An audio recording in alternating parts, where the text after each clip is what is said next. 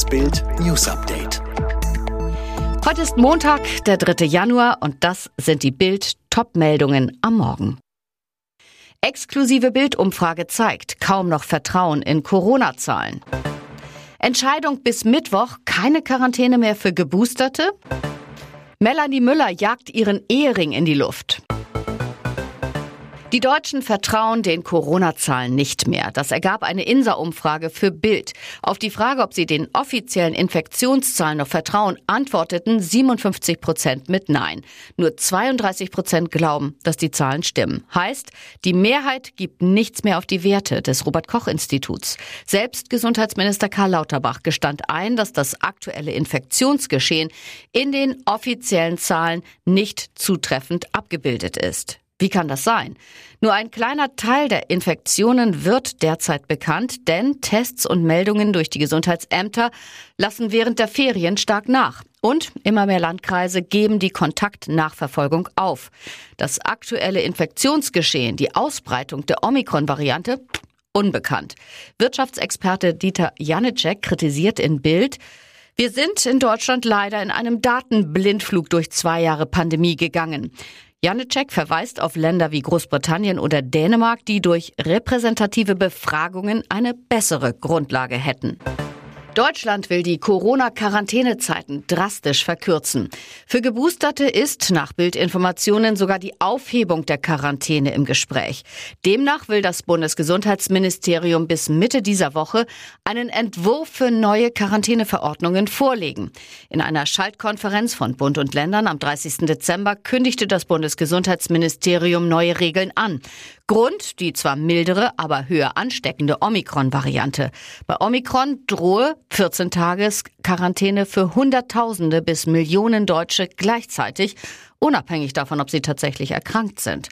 Um den Quarantäne-GAU für die kritische Infrastruktur und Wirtschaft zu verhindern, ist im Gespräch die Halbierung der Omikron-Quarantäne für doppelt geimpfte und geboosterte, die Möglichkeit für doppelt geimpfte und geboosterte sich nach fünf Tagen freizutesten, gar die Aufhebung der Quarantäne für geboosterte ohne Symptome, zumindest in bestimmten Staats- und Wirtschaftsbereichen. Am Sonntagabend bekräftigte Gesundheitsminister Lauterbach in der ARD, wir denken in der Tat über verkürzte Quarantäne- und Isolationszeiten nach. Silvester war es vorbei mit der Harmonie im Ampelbündnis von Olaf Scholz. Schuld ein Atomangriff aus Brüssel. Ausgerechnet in der Silvesternacht, als Deutschland drei seiner letzten sechs Atommeiler vom Netz nahm, erklärte die EU-Kommission von Ursula von der Leyen Kernkraft für zukunftstauglich. Atomkraft soll in die Liste nachhaltiger Energieformen aufgenommen werden. Und Gas gleich mit. Damit spaltet die EU die Berliner Ampel auf in Rot-Gelb und in Grün. Die Grünen-Minister laufen Sturm. Robert Habeck und Steffi Lemke empörten sich, die von Frankreich durchgesetzte Atomkraftaufwertung sei absolut falsch. Außenministerin Annalena Baerbock hatte ihre Bedenken in Paris und Brüssel zur Sprache gebracht, doch zu spät. Ex-Kanzlerin Merkel und Nachfolger Scholz hatten der ergrünten Kernkraft zugestimmt. Scholz kündigte zwar an, am deutschen Atomausstieg 2022 festzuhalten, doch die FDP macht klar, dass dies nicht nur durch Aufkauf von Atomkraft Atomstrom aus anderen Ländern kompensiert werden sollte. So FDP-Vize Wolfgang Kubicki zu Bild. Kanzler Olaf Scholz nimmt die Grünen an die Kandare. Nach der EU-Gas- und Atompolitik nun auch in einer zentralen außen- und wirtschaftspolitischen Frage. Er macht nach Bildinformationen die Russlandpolitik zur Chefsache und damit auch die Gas- und die Ukraine-Frage. Kernthemen der Grünen.